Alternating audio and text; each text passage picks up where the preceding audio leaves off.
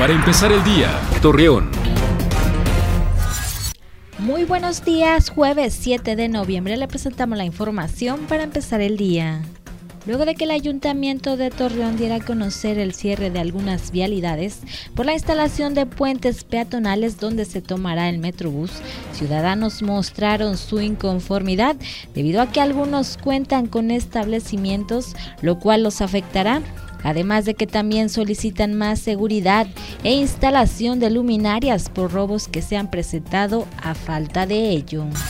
Jorge Luis Cuerda, presidente de la Canaco de Torreón, informó que se tiene programada la sustitución de volardos en el Paseo Morelos, puesto que se encuentran muy vandalizados. Asimismo, pide mayor seguridad policiaca en este lugar para que las personas no destruyan las obras de la ciudad.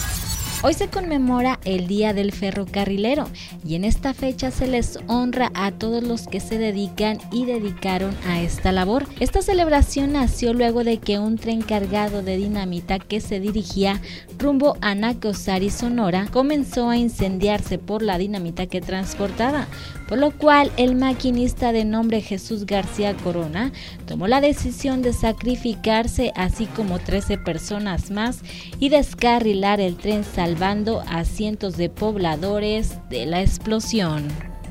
Acompáñanos con toda la información dos minutos antes de las 9 de la noche por Mega Noticias. Para empezar el día, Torreón.